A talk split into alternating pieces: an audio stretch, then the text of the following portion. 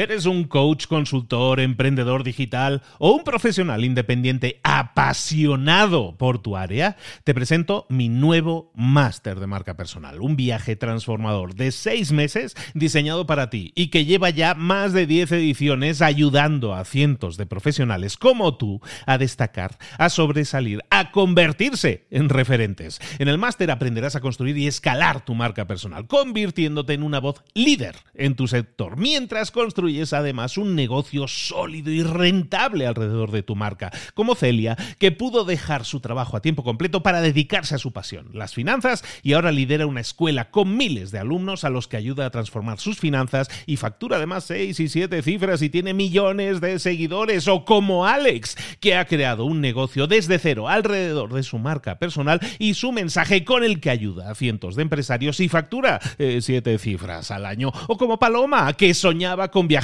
por el mundo y que ahora vive como nómada digital con cientos de miles de seguidores y más de 17.000 alumnos. Gracias al máster, su sueño pasó de ser una idea a una realidad rentable y reconocida. Este es el momento de que tú también dejes tu huella, de influir y de vivir por fin de tu pasión. Visita librosparaemprendedores.net barra marca y descubre muchas más historias de éxito de gente que confió en nuestro método. En junio comenzamos además la nueva generación y añadimos más novedades, más servicios y más soporte que nunca. Únete a la élite de profesionales que ya están cambiando sus vidas. ¿Estás listo? ¿Estás lista para desarrollar tu marca personal y ser nuestra próxima historia de éxito? Pues visita librosparaemprendedores.net barra marca y comencemos. Hola, hola, esto es Mentor 360 y hoy vamos a ver cinco cosas que parecen fiscalmente inofensivas, pero no lo son. ¡Comenzamos!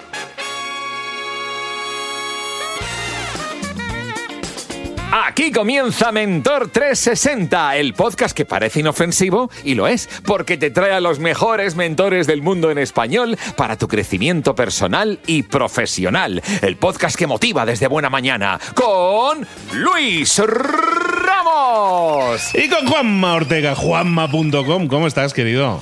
Hola, arroba libros para emprendedores. Hoy es 1 de mayo y estamos aquí trabajando. ¿Qué hacemos trabajando, Luis?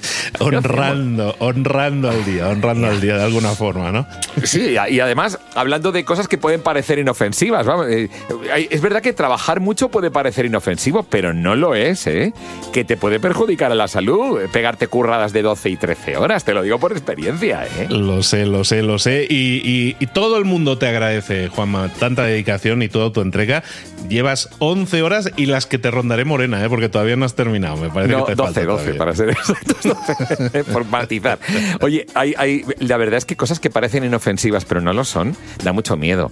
¿Hay algo peor que algo dulce, pero que puede ser peligroso? Por ejemplo, ¿tú te imaginas un piolín asesino?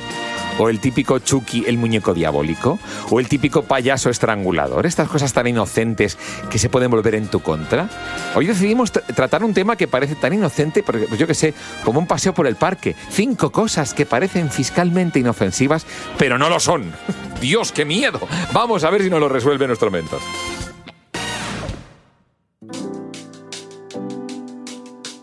Pues tenemos este título tan sugerente, efectivamente, del que vamos a estar hablando hoy. Cinco cosas que parecen fiscalmente inofensivas, ¿vale? Que parece que no nos van a dañar fiscalmente, pero que no son tan inofensivas. ¿De qué vamos a estar hablando? Pues vamos a verlo. Vamos a verlo con nuestro asesor fiscal internacional de cabecera, que está con nosotros siempre para hablarnos de siempre de cosas malas, de los impuestos y tal, pero también de cosas buenas, de cómo mejorar, pagar menos impuestos y hacerlo todo por la by the book que dicen los americanos, todo según lo que dicen las reglas. Vamos a hablar de fiscalidad internacional y lo vamos a hacer de nuevo con Alex Algarci. Alex, ¿cómo estás, querido? Buenos días, Luis. ¿Qué tal estamos? Muy bien. Vamos a ver si damos alguna buena noticia. Yo mejor de lo que me merezco ya. Yo mejor de lo que me merezco, como siempre. Vamos a. Me dices que vamos a hablar de cosas que parecen inofensivas, ¿no? Como que hablemos de esas cinco cosas que parecen inofensivas, pero que a lo mejor fiscalmente no lo son tanto. Bueno, eh, no es que quizás pasen a ser ofensivas en este caso, pero sí que la falta de planificación en algunas cosas puede hacer que pues determinadas circunstancias como hacerse rico o casarse o vender su empresa eh, que parecen motivo de celebración, pues que a lo mejor te pueden meter en un problema. A veces un problema grave. Y no tiene que ver con divorcios ni con historias. Tiene que ver con fiscalidad, que yo no voy a pisar fuera de mi área de, de expertise, digamos problema grave estamos entendiendo que nos va a tocar pagar de más, básicamente. Eh, Ese es el problema. El dolor, el dolor en la cartera, vamos. Exactamente. Pues hablemos, explícanos un poco cuáles serían esas cinco cosas que parecen inofensivas a primera vista o que todo el mundo suele hacer y que a lo mejor fiscalmente no nos ayudan tanto. Bueno, pues la que parece mejor y en realidad es de las, entre comillas y siempre poniendo todo en su contexto, de las peores, es hacerse rico sin planificarlo. Y me puedes decir, eh, Alex, eh, hacerse rico, ¿quién no quiere? Será mejor pagar impuestos por ser rico que, que estar pobre y no tener para comer. Lógico lógicamente. Por ejemplo. Eso, es, eso sí que es evidente. Pero lo que puede pasar es que si vives en un país eh, latino, fundamentalmente, España por un motivo, Latinoamérica, dependiendo del país, por otro, puede ser que de repente antes tenías libertad geográfica para moverte y ahora ya no puedas. Y de repente no puedas salir del país. Literalmente te quedas encerrado en una cárcel de oro. Tú me dirás, pero eso cómo va a ser? Pues hay un palabra, un impuesto muy simpático que se llama el exit tax, el impuesto de salida, que es un impuesto que aplica cuando, eh, bueno, los parámetros son cuando tenemos más de un 25%, en el caso de España, ¿eh? luego voy con Latinoamérica, más de un 25% en una empresa valorada en más de un millón de euros. La empresa valorada, no que tú tengas ese dinero. Por tanto, pues no es nada descabellado. Ayer mismo tuve una consultoría con unos chicos que estaban a punto de activar el exit tax. Por tanto, la planificación aquí es, es fundamental. Entonces, ¿en qué consiste este impuesto y por qué te deja encerrado en el país? Pues porque si tú tienes tu empresita en, pues vamos a poner España para el ejemplo, y te quieres mudar a Andorra, que está muy de moda, a Portugal, a Centroamérica, al sudeste asiático, que hay un montón de gente que se vuelve nómada digital, vale, pues ojalá lo hubieras hecho antes de que tu empresa creciera, porque ahora no puedes salir. El exit tax consiste en pagar como si vendieras la empresa, pero sin venderla, con un dinero que no tienes, porque es un líquido que no has generado. Y ojo, que es un euro de cada cuatro, porque tributaríamos entre el 19 y el 28%, y el 19 no va casi nada, se come muy rápido ese tramo. Entonces, eh, yo me estoy encontrando muchos casos de personas que no se pueden salir del país, porque si salen, quiebran porque no tienen capacidad líquida para hacer, para hacer frente a ese impuesto. Entonces, en la práctica, están encerrados. Hay fórmulas, hay fórmulas de fiscalidad eh, bastante complejas, digamos, que ya requieren una estructuración con más patas, pero, pero así a bote pronto están atrapadillos. ¿eh? Es, un tema, es un tema delicado. ¿Y cómo, ¿Y cómo podemos manejar esas situaciones? Entonces, si tú dices, ah, yo, ya, yo ya estoy atrapado en ese punto, ya entiendo que te va a tocar pagar y no hay, no hay tu tía, pero si a lo mejor tú estás empezando una empresa y dices, yo quiero empezar una empresa, tengo ansia de que vaya bien y que crezca, esa es la idea, entonces, ¿cómo me puedo proteger? ¿Tengo que hacerlo desde el principio, crear una empresa en el extranjero en vez de hacerlo en el país? ¿Es algo que tengo que mirarlo desde ese punto de vista? Eh, aquí va a depender mucho de cada caso. La planificación siempre es la reina en fiscalidad. Cuanto más nos anticipemos a lo que sucede, mucho mejor. Pero a partir de ahí, pues cada caso será un mundo. Hay gente que se esté acercando peligrosamente y ese será el momento de cambiar su residencia. Hay gente que se haya pasado hace poquito y pueda despatrimonializar un poquito su empresa, repartiéndose dividendos o, o pues haciendo cualquier tipo de maniobra legal para reducir el patrimonio neto de la empresa. Pero si ya nos pasamos ya generosamente del millón, dos millones de, de ojo, de valoración, ¿eh? hablamos de valoración, que no, no es un mega rico el que está en esta situación, ¿eh? son muchas personas de a pie, muchas. Y pues en ese caso solo va a caber el, hacer una venta parcial, el... Bueno, es cierto que hay una serie de condicionantes que si te mueves dentro de la Unión Europea puedes eh, aplazar el impuesto. Antaño era aplazarlo, y si te volvías, pues eh, quedaba suspendido y en el momento en que te volvías, pues eh, quedaba eso a pre, pero ahora ya desapareció esto. Ahora solo lo podemos fraccionar. para que la dolorosa sea un poco más, eh, quede un poco más diluida en el tiempo, pero la puñalada te la llevas igual.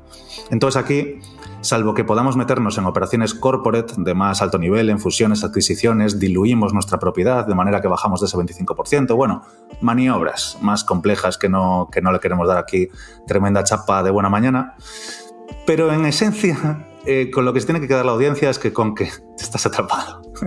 es con lo que te bueno, pues buenas noticias para los empresarios de nuevo, amigos míos. Tenemos un impuesto sobre nuestras cabezas. Si nuestra empresa va bien, queremos crecer, queremos expandirnos, queremos irnos a otro país para, eh, para que nuestras operaciones sean a lo mejor, pues no sé, más, eh, más flexibles, más cómodas. pues nada, te va a tocar pagar ese gran impuesto del 25% más o menos de salida. Ojo que aquí se refiere a la persona que es dueña de la empresa, ¿eh? no a la empresa. La empresa se, queda en el país, aunque también hay éxitas para empresas. Pero estamos hablando a nivel del empresario. El empresario es el que no se va a poder ir a Andorra, por ejemplo, o ir a Portugal.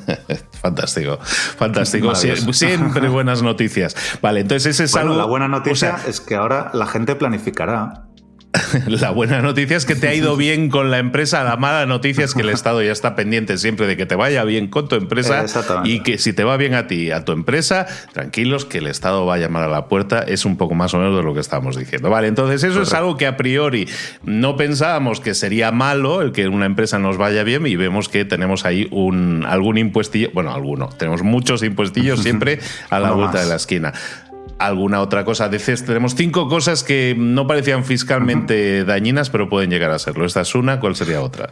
Bueno, bien que pusiste la cuña de fiscalmente, porque si no se podrían sacar muchas lecturas del siguiente, que es casarnos. casarnos puede ser peligroso por, por muchos motivos, pero, pero bueno. Totalmente de acuerdo. sí, que, has tenido la ocasión de entrevistar, a, de entrevistar a otros mentores que van a ser mucho mejores que yo para analizar desde otros puntos de vista los peligros de casarse. Pero desde el mío, lo que puedo decir, y de nuevo es una variable que solo invita a la planificación, yo no voy a meterme como consejero matrimonial ni alcahueto de nadie, pero lo que sí que tenemos que tener presente, y esta se explica muy rápido, es que si somos empleados, si somos funcionarios, si somos eh, pues pequeños autónomos, no pasa nada. Pero si somos emprendedores, si somos inversores y vemos en el horizonte un escenario en el que vamos a tener que optimizar nuestra estructura fiscalmente, debemos tener muy, muy, muy presente que en el momento en el que nos casamos, y especialmente en el momento en el que tenemos niños, nuestra residencia fiscal queda automáticamente ligada a nuestro cónyuge e hijos. Un poco la norma no escrita, pero que aplica siempre, es que allí donde estén escolarizados nuestros hijos, allí somos residentes fiscales. Se puede probar en contra, esto es lo que en derecho se llama presunciones iuris tantum, que lo que quiere decir es que la ley dice que esto es así. Si me aporta suficiente prueba, pues te creeré. Pero la norma es que donde van al cole tus niños lo vas a tener muy, muy difícil para decir que tú resides en otro lugar. Y esto es importante al nivel de que, claro, porque quizás habría que plantear un escenario, pero pues por ejemplo, aquí en, en Galicia, cerquita de donde yo vivo, en Portugal, hay gente que se divorcia para que el que es empresario pueda cambiarse a Portugal y que toda la familia disfrute del doble de ingresos aproximadamente si optimizan su estructura fiscalmente. Pero si no se divorcian, tienes que traer a tus hijos a un colegio portugués. No te queda más, más remedio. Entonces esto es alucinante. Esto es, o sea, alucinante no es es, es, algo que tenemos que tener presente de cara a la planificación del futuro. Yo tengo un par de amigos que dicen, no, no, yo eh, quiero mucho a mi novia y será la madre de mis hijos, pero lo que es casarnos, ese papelito no va a estar ahí. Vale, entonces eh, al final no depende tanto, a ver, eh, tiene trampa tu afirmación, no tiene tanto que ver con el tema del matrimonio, tiene más que ver con el país en el que estás viviendo. O sea, básicamente hay países en los que son más lesivos, que te agreden un poco más fiscalmente, entonces en esos países, si encima estás casado, pues bueno, entonces sí puedes tener ahí una, una, trampilla, digamos, para más, que te pillen más fácilmente para los impuestos. De hecho, y entonces a lo mejor lo tienes que pensar de una manera, ¿no? Claro, ahí depende mucho del país. De hecho, ahora que estamos viendo todo el auge de nuevos impuestos, que si subidas del IRPF, que si aumento de, o sea, impuestos sobre el patrimonio, que si impuestos a las grandes fortunas, en Latinoamérica hacen titín, titín, surgen también impuestos nuevos en cualquier lado, porque los ricos malos, claro. Entonces, el, tanto el hacerse rico por el tema del exit tax como el tema de casarnos, lo que perdemos es libertad, libertad de movimiento. Y el problema no es que paguemos muchos impuestos en el país en el que estamos, que por supuesto. El problema principal es que estás a merced de las nuevas cosas que quieran hacer con tu patrimonio, de los nuevos cambios que se quieran meter en tu vivienda. Tu vivienda ya no es tuya si, todo se legisla hasta el último detalle de cómo debes construirla, de qué tiene que tener para que le demos habitabilidad, de si la puedes alquilar a este precio o no, si por tanto tiempo, si, si alquiler vacacional, si no, entonces es esa pérdida de flexibilidad lo que es una amenaza patrimonial para nosotros. Estábamos hablando de cosas que fiscalmente parecían inocentes, pero resulta que fiscalmente nos pueden estar afectando. Como hablábamos del matrimonio, ¿no? En qué situaciones esa, esa situación del matrimonio, dejando el amor aparte, eh, nos, puede, nos puede agredir un tanto más fiscalmente. ¿Qué más? ¿Qué más? ¿Qué más situaciones parecen muy sanas, muy normales, y, pero fiscalmente no lo son tanto? Bueno, pues un poco en la línea de las anteriores, que pues hacerse rico, por ejemplo. En este caso, la que voy a decir, de nuevo, tiene un poco de trampita, pero tenemos que hacer la cosa así un poco dinámica y entretenida. Bueno, trampita y no trampita, ¿eh? porque cuando llega el momento, la gente ya no lo ve tanto como, como una consecuencia casi una externalidad positiva, que sería vender nuestra empresa. Cuando vendemos nuestra empresa, evidentemente, como todo lo demás que hacemos, genera obligaciones fiscales tenemos que pagar impuestos por eso. Aunque ya los hayamos pagado cuando la empresa crecía, cuando la empresa contrataba, cuando la empresa gastaba, etcétera, etcétera. Entonces, suponemos que tienes una empresa y te hacen una oferta de 2 millones de, euros o de dólares o de lo que queramos. ¿No? Cojonudo. Normalmente estos importes suelen ser todo beneficio porque normalmente hemos creado la empresa con cuatro duros. Casi siempre. Entonces, ¿qué sucede? Que bueno, dos millones es mucho dinero, pero pagarle al Estado medio millón de esos dos también es mucho. Y cuando vendemos nuestro negocio, el tener medio millón extra puede suponer el crear uno nuevo, cuando hemos vendido el que tenemos. Y que el resto del patrimonio, pues eh, al final todos queremos que si tenemos la suerte de patrimonializar de esa manera, pues un poco asegurar el futuro de pues, nuestra familia, de nuestros hijos y de lo que sea. Con lo cual, medio millón extra es mucho dinero, especialmente teniendo en cuenta lo que van a hacer los políticos con él cuando se lo des. Entonces aquí, de nuevo, esta por eso decía que tenía un poco de trampita, porque bueno, vale, pagas medio, pero porque has ganado dos, no estás atrapado, como en los anteriores ejemplos. Pero viene mucho al caso por el tema de la planificación, que es la, un poco la moraleja eh, que quiero que se lleve la gente de este, de este episodio, que la planificación es la reina en esto. ¿Qué quiere decir? Que si esa misma empresa que estamos vendiendo por dos millones en lugar de pertenecernos a nosotros como persona física, le perteneciese a otra sociedad de la que nosotros sí somos dueños, de tal manera que somos el 100% dueños de forma indirecta de la sociedad que se está vendiendo, sociedad que se vende, pertenece a un holding, el holding nos pertenece a nosotros. Si ese fuera el caso y vendemos por 2 millones, nos quedamos con 2 millones.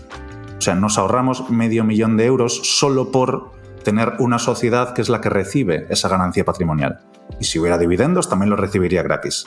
Entonces la planificación es vital en fiscalidad. Estamos entrando en un área en esta que yo siempre pienso, la gente que no tienen empresas y nos escuchen va a decir empresarios malos que están aquí intentando quedarse con más dinero.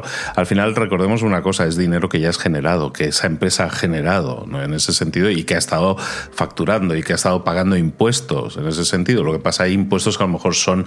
Eh, siempre hablamos de, muchas veces de este tipo de impuestos, de lo que, por ejemplo, lo que estabas hablando ahora, es impuesto sobre impuesto. Es decir, una empresa que haya estado pagando sus impuestos normalmente y de si ahora la vendes, vas a tener que pagar impuestos sobre algo, una ganancia que ya había sido eh, cargada fiscalmente, ¿no? Entonces es doble impuesto. Entonces, básicamente cosas que, que, son muy de lógica, como que ¿por qué narices tengo que pagar dos veces por la misma cosa? Es básicamente de lo que estamos hablando, ¿no? Que es muchas veces la gente. ¿eh? O tres o cuatro, si no, si podemos hacer aquí. No, si sacáramos, si sacáramos la Excel, Correcto. Ahí está, ahí está el tema, ¿no? Que muchas veces la gente, o sea, yo también he sido empleado mucha, mucha parte de mi vida, ¿no? Y ahora desde, la, desde que fui emprendedor, ya llevo prácticamente dos décadas con empresas propias y todo eso, eh, sí te das cuenta, o sea, te agrede mucho más este tipo de cosas, es decir, eres más consciente de lo que te cuesta ganar el dinero, eh, porque cuando tú eres empleado ya te llega el, con el impuesto quitado y no te das tanto ni cuenta, ¿no? Pero como empresario te toca decir, es que a mí me han llegado 100 pero de esos 100 eh, realmente luego tengo que estar pagando aquí, aquí, aquí, aquí de impuesto, impuesto, impuesto, impuesto. Y si solo fuera una vez, dices, vale, vale, lo tengo planificado, pero luego dices, es que tengo que pagar dos y tres veces, ¿no? Es de ese tema que ahora me venía a la mente decir, hay mucha gente que dice, es que yo no tengo empresa, eso a mí no me toca realmente nos toca a todos, ¿no? Los empleados también, lo que pasa a lo mejor ni se dan cuenta y los empresarios a lo mejor somos más conscientes de que sí estamos pagando dos y tres veces por la misma cosa, ¿no? Un, empleado, eh, la, estrategia que acabo de plantear de meter la empresa en un holding para no pagar por esos beneficios es una estrategia que en una versión paralela o equivalente sí que pueden utilizar muchas personas que no son empresarios. Por ejemplo, eh, el impuesto de sucesiones el abuelo, la abuela o nuestros padres o lo que sea tienen unos inmuebles. Cuando fallezcan y nos los, y nos los transfieran, bueno, se puede hacer en vida también, pero normalmente la herencia es em, mortis causa. En ese caso, vamos a pagar una pasta. Salvo, bueno, algunos lugares en los que está bonificado, vamos a pagar una pasta.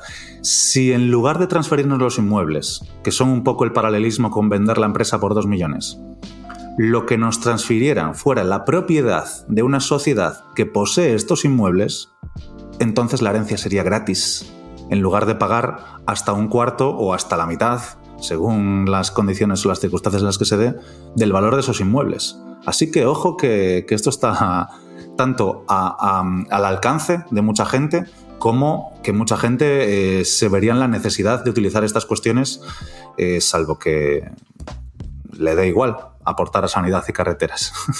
y no me han visto, en, audio no me han visto las comillas, pero se me entiende. Entendemos. Bueno, pues estábamos hablando de cosas que realmente parecen inocentes a simple vista, cosas que la gente hace normalmente en su, en su vida profesional, muchas veces laboral o incluso personal, que parecen inocentes, pero no lo son tanto. Hemos hablado de casarnos, hemos hablado de, llevarnos nuestra empresa al extranjero, de vender nuestra empresa, que suena algo pues que muchos empresarios probablemente hagan, hagan en su vida y puede ser positivo, pero también puede ser agresivo fiscalmente. ¿Qué más? ¿Qué más? ¿Qué más? Nos quedan dos. Sí, bueno, las siguientes, eh, las tres primeras, un poco eh, a mí me, escriben después de que salgan nuestros episodios en Mentor 360, en plan, Dios, Alex, normalmente escucho Mentor 360 en la ducha o desayunando o en el coche y tuve que parar a tomar apuntes, dice, demasiado técnico. y yo, bueno, por lo menos te generó el interés suficiente como para sacar papel y boli pero precisamente por eso quería un poco allanar y hacer un poco más entretenido eh, con las tres primeras que, hemos explorado. Pues ahora ya no. Las dos siguientes ya nos metemos un poquito más en temas, eh, entre comillas, técnicos, pero que sí que me parecen muy necesarios dada la coyuntura actual, porque estoy viendo mucho de esto y creo que es peligroso, entonces ahora sí que ya eh, lo otro era gracioso, útil y gracioso, esto es solo útil, ¿vale? Entonces, empresas en el extranjero, crearlas. Es inofensivo, es peligroso, porque ahora hasta el hijo del vecino tiene una empresa en Estonia o una LLC en Estados Unidos. Entonces, ¿esto es legal? ¿Esto es ilegal? ¿Esto es peligroso? ¿Es imprudente? ¿Qué es esto? Bueno, legales. Es perfectamente legal que nosotros constituyamos una empresa en cualquier lado del mundo. Lo único que puede suceder es que si no se dan unas determinadas circunstancias, esa empresa, no siendo ilegal, en realidad no es Estonia, por ejemplo. Si nosotros vivimos en, pues eh, vamos a poner Francia, para poner, no poner siempre los mismos ejemplos.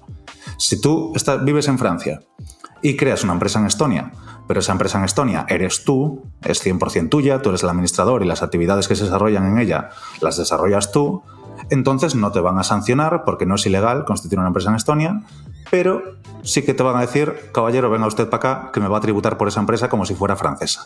Me va a presentar cuentas como si fuera francesa, me va a presentar todos los impuestos relativos a los ejercicios no prescritos, es decir, de los últimos cuatro años, y eso en la práctica, pues dices, hombre, hice algo que no era ilegal y de repente han pasado tres años, me he ahorrado una pasta en impuestos, pero de repente me regularizan y quiebro. Porque si te meten todos los impuestos de tres años con los que ni siquiera contabas de golpe, la mayoría de la gente quiebra. porque estamos hablando de, pues eso, de un 50% de nuestros ingresos aproximadamente. Entonces, eh, hacer algo que a priori era legal, de repente te ves metido en un problema. Entonces, para no asustar demasiado a la gente, esto, que se basa en unas reglas que, bueno, hay un conjunto de reglas a nivel internacional, sin ponerme muy académico, que se llaman reglas anti-ilusión. Aquí tenemos las CFC Rules, tenemos BEPS, tenemos reglas de dirección efectiva, bla, bla, bla. Son una serie de cuestiones que, tienen unos parámetros mediante los cuales se analiza una empresa para nacionalizarla, para hacer este movimiento que, hablábamos aquí. Entonces, simplemente por, por, poner en contexto y no solo así acojonar de buena mañana, y es, con empresas pequeñitas no se metan, ¿vale? Pero simplemente es algo que tenemos que tener ahí presente, que está en el horizonte, una amenaza que hace que nuestro setup no sea, no sea firme, no sea estable, no esté sobre una base de hormigón. Si somos pequeñitos no tendremos problemas seguramente, pero en cuanto saquemos la cabeza esto es algo que nos puede pasar. Conclusión de todo esto, o moraleja. Mm, yo no soy buen padre de nadie, no hace falta que no se utilicen estas estrategias, pero siempre sabiendo que en cuanto empecemos a facturar ya pues seis cifras, siete cifras, por supuesto que hay que ir pensando en, hacer todo esto más estable, ¿vale? No podemos hacer negocios sobre, sobre la nube en un sentido literario no literal. Eh, pongamos de nuevo el contexto para personas que a lo mejor nos escuchen por primera vez estos temas y dicen, no sé, de que no es mi situación, no se acerca en nada a lo que yo pueda tener en mi vida. ¿no?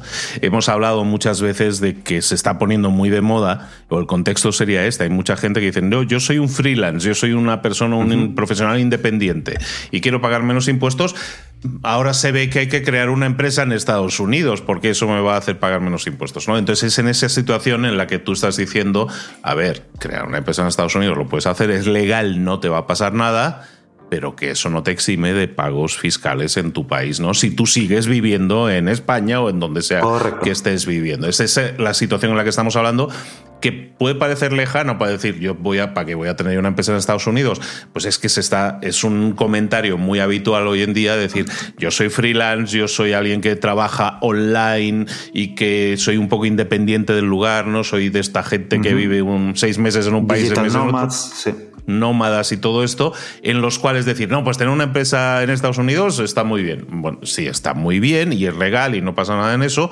pero que no te exime de que vas a seguir pagando impuestos si sigues viviendo en determinado país. correcto, correcto. De hecho, las empresas en el extranjero son fáciles de hacer. ¿no? El problema no es ese. De hecho, son económicas, son accesibles. La gracia no está en la empresa en el extranjero. La empresa en el extranjero es una herramienta, un instrumento. Lo que importa aquí es la estrategia fiscal. Eso es lo que, donde está el valor, digamos. Perfecto. Nos queda una, nos queda una, Alex, una situación que parece muy normal a priori, y lo son, no son anormales, son situaciones muy normales, pero que son, nos agreden fiscalmente. ¿Cuál sería la última? Bueno, la última ya sí que no se ve inofensiva. Bueno, sí, es que la palabra inofensiva creo que en realidad sí que, sí que es la que le pertenece a este caso. Ahora me decís lo que opináis. Es hacer trampitas o cosas que no están ajustadas a la ley y hacerlas tranquilamente solo porque Hacienda no va a poder demostrar que lo estamos haciendo mal. Por eso lo inofensivo. ¿Puede parecer inofensivo? Bueno, pues yo te digo que no es inofensivo. Como nada con, Hacienda. es que al final me he criado en, en un ambiente en el que historias de terror relacionadas con Hacienda, muchas y más. Entonces, alguna trampita, sobre todo con el boom de la, divulgación en fiscalidad, sí que hay mucha gente, ya no solo en consultas, sino lo veo en comentarios de vídeos, lo veo incluso en Twitter, con gente que ya no es que divulgue, es que adoctrina, es no, tienes que hacerlo así. Y yo veo algunas cosas y no me llevo las manos a la cabeza porque estamos ya curados de espantos en ciertos sectores, pero que bueno, si podemos ayudar a tu audiencia a, que no cometa ciertos errores, pues mucho mejor. Entonces, estamos escuchando cosas como, pues al caso de lo anterior, tenemos una LLC, no, pero es que si la dejamos a cero, no tenemos que declararla en nuestro país ok, ok, como no tiene contabilidad, pues o puede no tener contabilidad, pues es muy difícil que lo demuestren, bla, bla, bla. Bueno, vale, vamos a dejarlo ahí, no voy a entrar, no voy a entrar en el fondo de las estrategias. Escuchamos muchísimo en Internet también eh, generarse pérdidas, normalmente pues con NFTs, que son, bueno, no sé si entrar a, definir eso, pero non-fungible tokens. Es un como unos, unos archivos en la blockchain, digamos, bueno, el caso, que, que, que podemos comprarlos y podemos vendérnoslos a nosotros mismos, generarnos una pérdida y eso es lo que se está escuchando hoy en día por Internet. Como parte de, wallets, de carteras, las mismas que las criptomonedas, que no nos identifican, entonces Hacienda nunca, jamás va a poder demostrar que ese movimiento lo hemos hecho nosotros mismos. Y como está, un montón de ellas más. No, es que Hacienda no puede, es que Hacienda no puede. Yo te digo, no te quito razón. Hacienda no puede demostrar que has hecho eso. Pero aquí es donde entra mi segunda frase favorita en fiscalidad internacional. La primera es depende. y la segunda es que es tan importante ser la mujer del César como parecerlo.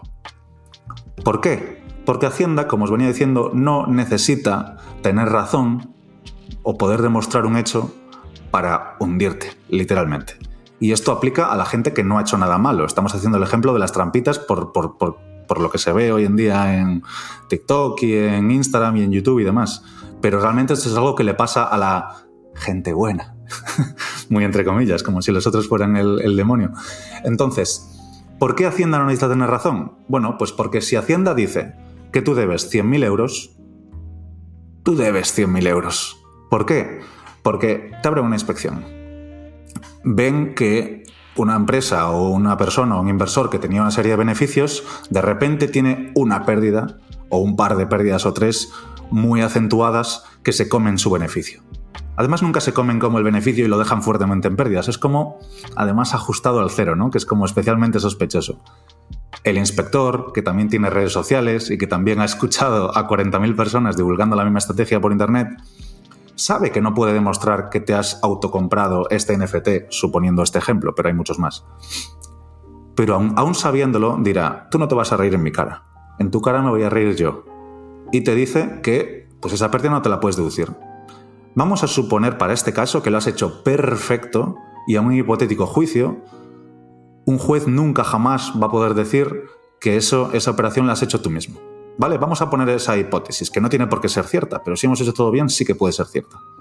Vale, pues el inspector nos, eh, nos, pone, la, nos pone la sanción. 100.000 euros más otros 100.000. Vamos para que se entienda bien el ejemplo. Los 100.000 que dejamos de pasar, de pagar, perdón, y los 100.000 de sanción. 200.000 en total. Luego aquí hay recargos, intereses de demora y otras cuestiones que no vienen al caso ahora. Entonces, te ponen la sanción, una propuesta de liquidación que se llama. Tú la recurres. Haces un recurso, luego haces eh, eh, reposición, luego lo elevas al TEAR. Todo esto son diferentes estancias eh, a las que podemos recurrir en vía administrativa antes de ir a juicio, digamos. Es una pantomima, es un gasto, una multiplicación, una triplicación de funcionarios, porque siempre se dice lo mismo, más o menos. Hay un porcentaje muy bajito en los que las estancias superiores eh, contradigan a las estancias inferiores. Pero bueno, el caso. Una vez agotado este tramo, es cuando ya sí podemos activar la vía judicial e ir al contencioso administrativo en este caso. Porque recordemos que nosotros vamos a ganar ese juicio, que en esta hipótesis tenemos una certeza del 100% de ganar. ¿Vale? Genial. ¿Por qué digo que Hacienda no necesita tener razón? Porque si te piden 100.000 euros más 100 de sanción, tú para ir a juicio depositas esos 100.000 euros. Y ya luego, en 3, en 4, en 5, en 7, en 12 años, cuando ganes el juicio, si lo ganas, ya te los devuelven si eso. Y digo si eso porque es habitual tener que iniciar, eh, vamos a llamarlo, eh, juicios de segunda ronda para instar a la administración a pagarte eh, conforme sentencia firme pero esto no siempre sucede. Y esto, la realidad es que se lleva por el camino a muchos emprendedores y a muchos empresarios. En este caso, a los que han hecho trampita, pero esto le pasa a mucha gente que no ha hecho nada, solo por diferencias de criterio. Entonces, bueno, pues ojito que que Hacienda no pueda demostrar algo no quiere decir que no vayamos a tener problemas. Estamos hablando de una situación que también para muchas personas eh, puede sonar muy lejana, pero eh, Efectivamente, hay muchísimos creadores de contenido en Internet, en las redes sociales, que con buena voluntad te están diciendo, no, si tú puedes eh, mover tu dinero y tus ganancias vía NFTs, que son estas cosas que están ahí en el mundo de las criptos, ¿no? Y es todo parte de ese mundo cripto, pero básicamente hay unos movimientos que tú puedes hacer ahí comprándote y vendiéndote cosas que va a hacer que se desaparezcan esos beneficios que tiene tu empresa. Pero claro, como tú bien dices, pero es que este truquillo ya se lo sabe también Hacienda y entonces se lo huele y solamente con que se lo huela no quiere decir que te vayan a quitar el dinero, nunca te van a quitar el dinero, pero te lo van a bloquear porque si tú quieres al final ganar ese dinero vas a tener que ir a juicio, por lo tanto vas a tener que dejarlo ahí empeñado en la casa de empeño hasta que ganes el juicio, con lo cual pierdes el acceso a ese dinero, ¿no? Entonces, al final, como tú dices, no, ni siquiera es un año y medio, dos años, podemos irnos a muchos más años en lo que tú ese dinero no lo hueles. Entonces, eh, daño, daño. mucho dinero, ¿eh? De hecho, muchas veces normalmente te van a ir, normalmente van a ir a por ti, normalmente cuando es una cantidad aparte notable, ¿no? Y, normalmente eh, hablamos de, de unos números que casi nunca tenemos en líquido. Entonces, ¿Qué inversión tienes que deshacer eh, mal vendiendo a veces para poder aportar ese dinero? Porque a veces te dejan aportar una garantía real, que sea una casa, por ejemplo, pero tampoco la puedes vender en ese caso.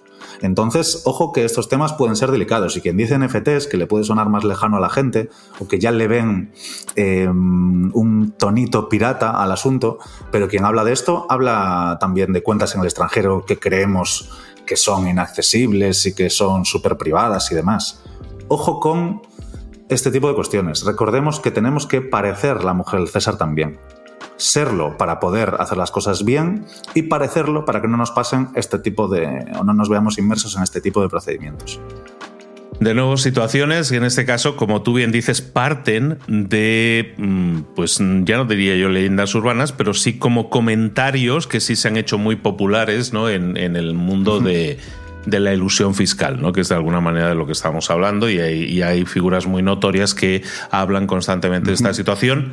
Y es totalmente cierta, puedes eludir en ese sentido es un sí, pago de impuestos pero en la vida real, ¿eso en qué se te traduce? Pues se te traduce en que eso te puede generar un problema secundario de que, no que te quiten el dinero, pero que sí que te, que te arruinen una década de tu vida fácilmente en algún caso, ¿no? Y eso también hay que tenerlo en cuenta.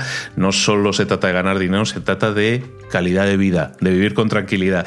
Y si yo, por eludir impuestos, luego tengo que estar en juicios, mm, eso para mí no es calidad de vida. Dolores de barriga, noches sin dormir es otro tema ya, ¿no? Pero básicamente lo que hablamos es esto, ¿no? Si nosotros queremos vivir una vida tranquila, intentemos hacer las cosas bien. Hay muchas maneras de hacer las cosas bien y como tú dices, cosas que parecen inocentes, que es lo que hemos estado hablando hoy, cosas que parecen inocentes, a lo mejor no lo son tanto a nivel fiscal y entonces simplemente el saberlo puede hacer que mm, pensemos de otra manera las cosas. No que no te vayas a casar, sino que a lo mejor dices, te casas pero ni hacerme rico ni vender la empresa. Claro que vas a casarte y hacerte rico y vender la empresa, pero si lo haces con algún tipo de, de estrategia, previsión fiscal oye, pues te puedes cuidar un poco más los beneficios, que no está mal tampoco eso. Hoy hemos estado hablando con nuestro asesor fiscal internacional, siempre dándonos y trayéndonos temas en este sentido que nos ayuden a entender mucho mejor la situación que vivimos impositiva. Muchas veces vamos tan en piloto automático que no nos damos cuenta de lo que hacemos o de lo que nos está pasando, sucediendo alrededor.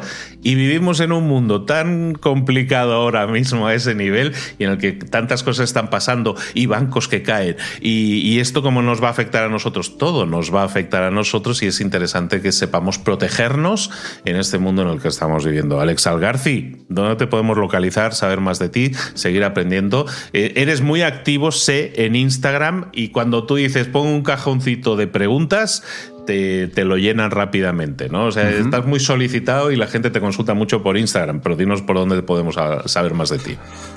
Pues eh, yo creo que Instagram puede ser un poco el, lugar de reunión.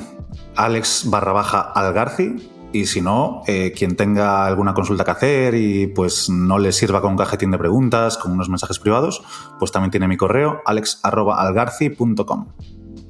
Ahí lo tenéis, localizadlo, eh, contactadlo, seguidlo si no lo estáis siguiendo y os va a servir muchísimo para tener una visión mucho más amplia de lo que es el mundo de la empresa, de la gestión más estratégica de nuestros impuestos, que al final va a redundar en un mayor beneficio para nosotros y una mayor calidad de vida.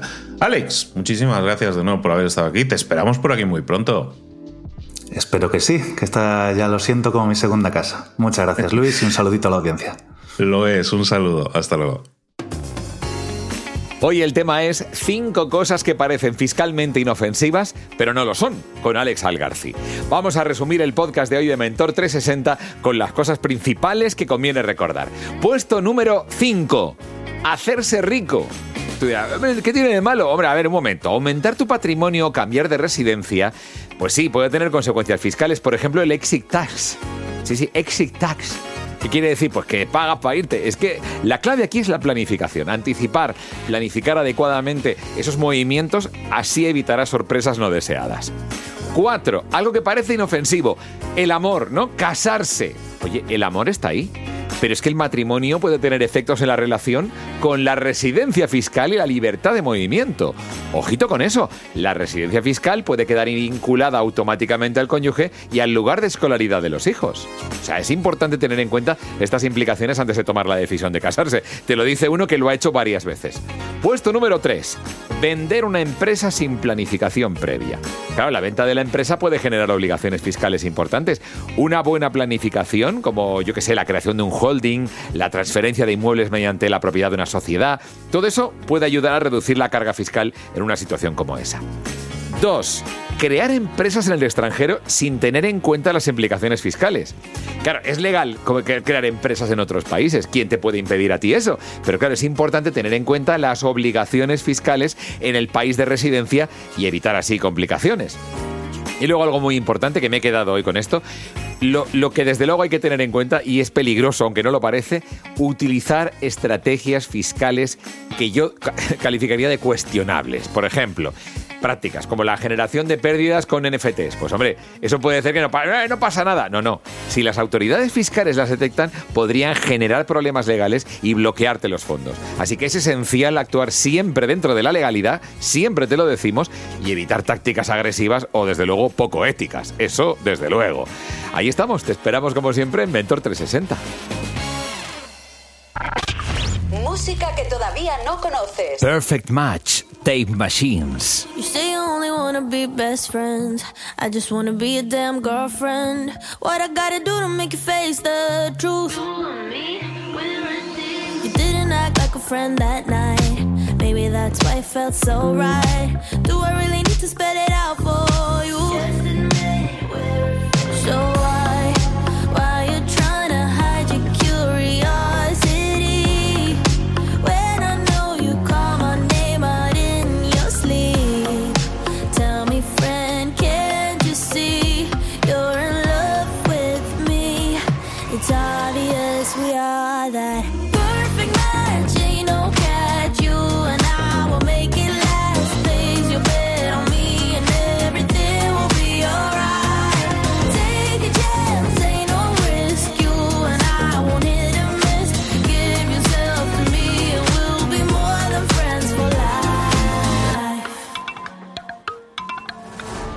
Si una de las ideas que hemos comentado hoy resuena en ti, te llama a ponerla en práctica, entonces define el paso más pequeño posible, el gesto más mínimo y hazlo ahora mismo. En lo personal o en lo profesional, expandir tu red de contactos, mejorar tus relaciones con los demás, aprender alguna cosa nueva, poner en práctica una pequeña técnica que te ayude, que te sume, todo suma pero solo si lo pones en práctica, no si piensas en ponerlo en práctica. Tienes que ponerlo en práctica, pasar a la acción. Acuérdate de este ingrediente secreto también. El ingrediente secreto es la actitud, tu actitud. Tu actitud transmite. Si sales a la calle con ganas, la gente lo va a notar. Si sales a la calle sin ganas, la gente también lo va a notar. El mundo está ahí fuera, te está esperando. Por lo tanto, sal ahí fuera, sal a la calle con ganas, con actitud. No esperes a mañana. Ya sabes lo que tienes que hacer y ya sabes que lo puedes hacer hoy. No veas pasar la vida, vive la vida. Tienes las mismas 24 horas que tienen los demás. Haz que valgan la pena. Entrega en estas próximas 24 horas tu mejor versión. Te esperamos aquí mañana para continuar creciendo. Te esperamos aquí mañana con más mentores. Pero el día de hoy está completito delante de ti. Así que ponte en pie, pisa fuerte, respira hondo, sal ahí fuera y conquista tu día.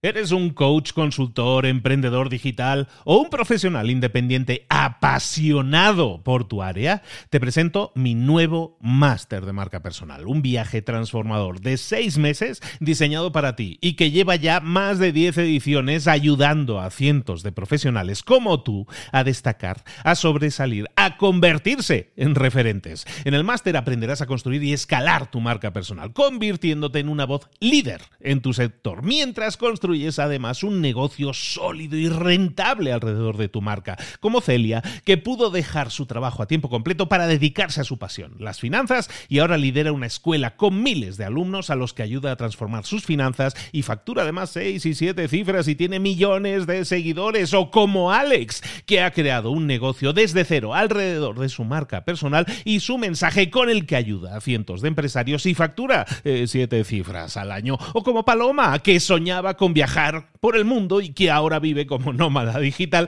con cientos de miles de seguidores y más de 17.000 alumnos. Gracias al máster, su sueño pasó de ser una idea a una realidad rentable y reconocida.